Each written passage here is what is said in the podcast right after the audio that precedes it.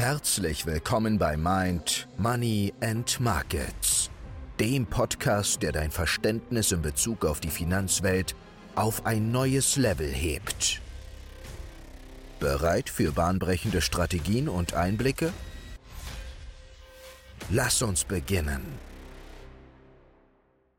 Und damit ein herzliches Willkommen zur neuesten Podcast-Folge bei Mind, Money and Markets. Und heute gehen wir mal auf eine Frage ein, die mir auf Instagram gestellt worden ist für den nächsten Podcast-Wunsch. Und zwar, was hast du verändert, dass du vom Break-Even-Trader zum profitablen Trader wurdest? Okay, also, um diese Frage zu beantworten, würde ich mal sagen, machen wir das ein bisschen umfassender. Denn, dass du erstmal von einem Anfangstrader, der viele Verluste macht, zu einem Break-Even-Trader kommst, das ist schon mal Step 1. Der Step 2 ist, dass du von einem Break-Even-Trader zu einem kontinuierlichen Break-Even-Trader wirst. Das heißt, dass du nicht zurückfällst, nicht deinen Stop nachziehst, nicht deine Positionen verdreifachst und so weiter und so fort, sondern dass du es konstant schaffst, dich an deinen Plan zu halten, du aber plus minus null am Ende des Monats bist. Die Phase 3 ist der Trader, der das erste Mal grün abgeschlossen hat.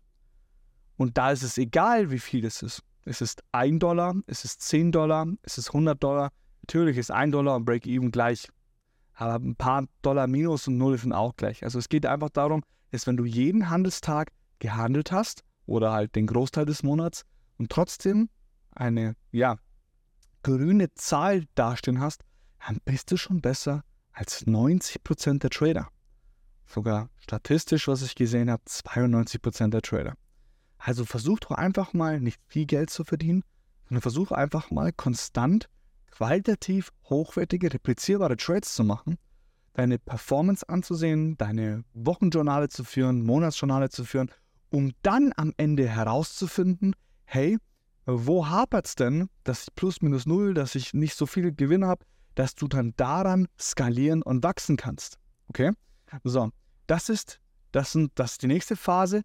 Und die Phase 4 ist dann die Skalierungsphase, wo du jeden Monat oder jedes Quartal, jedes Halbjahr, jedes Jahr, es muss nicht jedes, also jeden Monat sein, wo du dann langsam skalierst und besser wirst.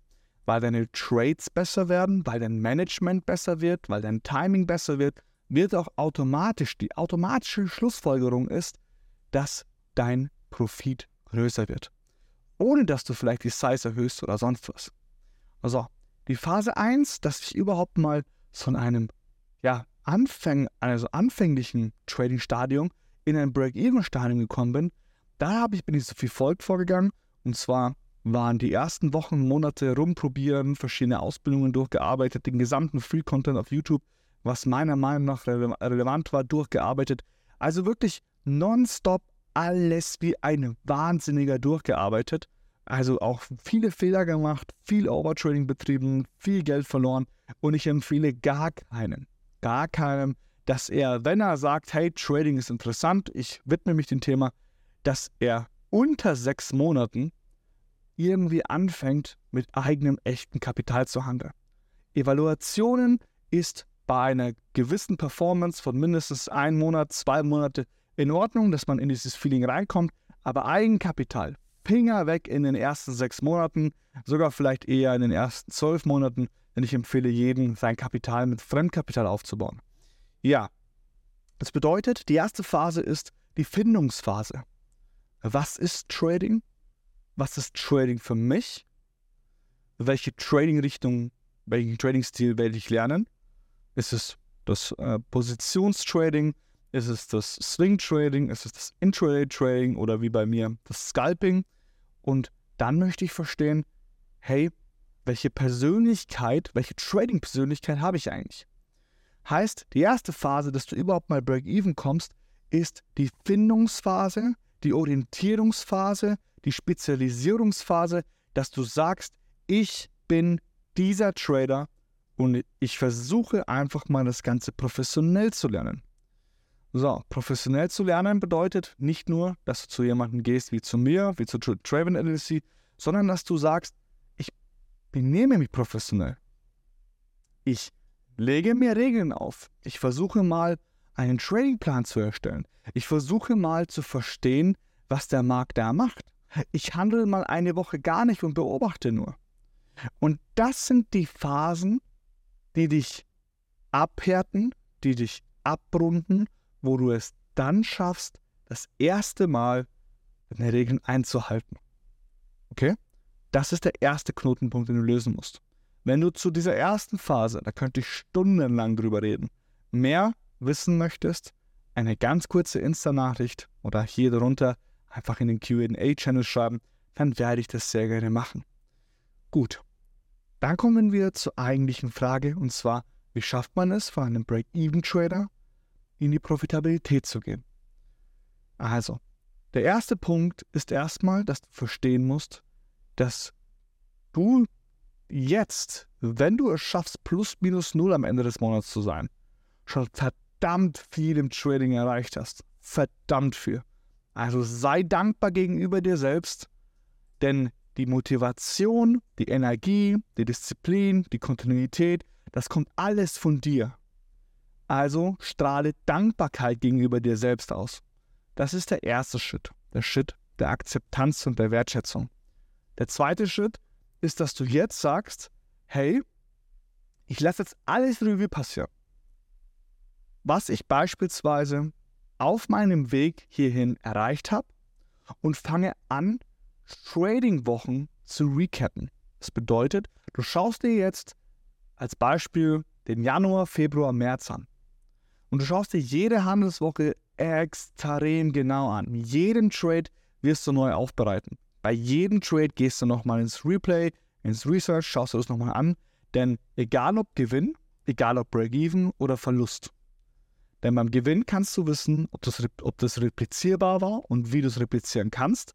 Bei neutral kannst du dir eventuell dein Management anpassen, sagen, hey, wo habe ich denn etwas nicht richtig gemacht, wo habe ich etwas falsch gemacht, ähm, habe ich richtig gestoppt, war das richtig hier rauszugehen und so weiter und so fort.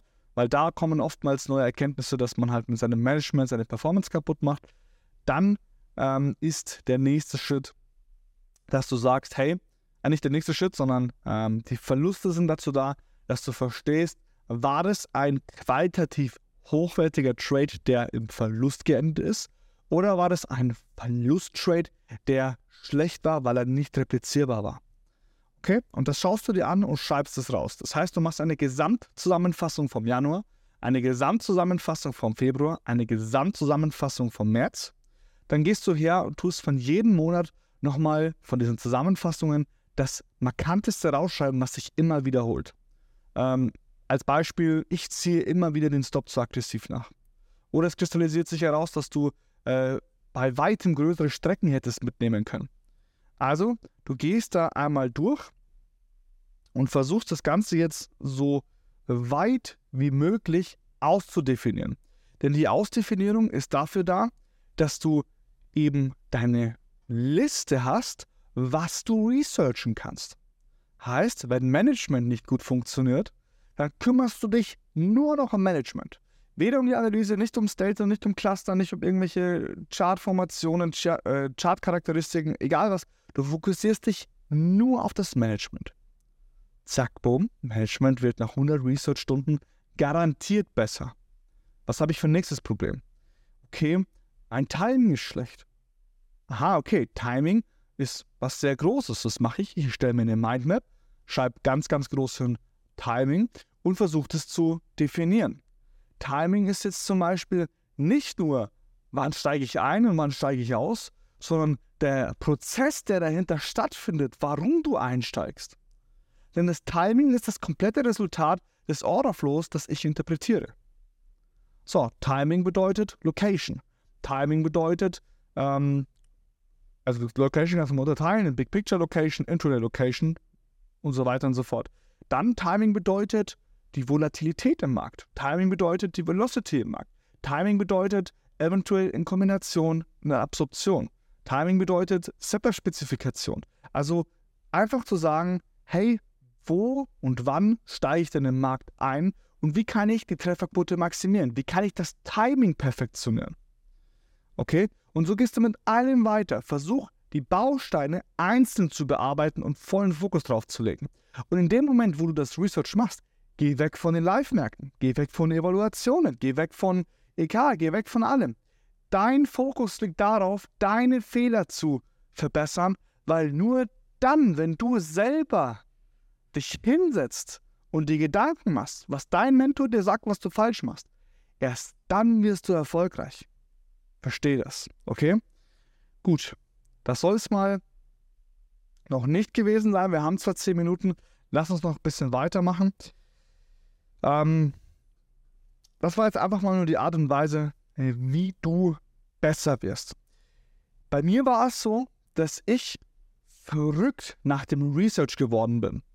Ich bin verrückt danach geworden, weil ich gesagt habe, ich investiere Zeit und bekomme dafür was zurück. Davor habe ich nur getradet und auf die Mütze bekommen. Es waren ja nicht mal ähm, Erfahrungen für mich, weil ich die Erfahrungen nicht wahrgenommen habe, sondern ich wollte nur traden, traden, traden, traden, traden. Okay, Konto verloren, egal, neues Konto. Trade ging nicht auf, nochmal rein. Trade geht nicht auf, nochmal rein. Also ich habe den Setups 8, 9, 10 Re-Entries gegeben, wie ein Verrückter. Und ich habe gesagt, nein, Kahn, du verstehst jetzt, was du gut machst, du verstehst, was du moderat machst, also was verbesserungswürdig ist, aber nicht schlecht ist, und du verstehst, was du schlecht machst.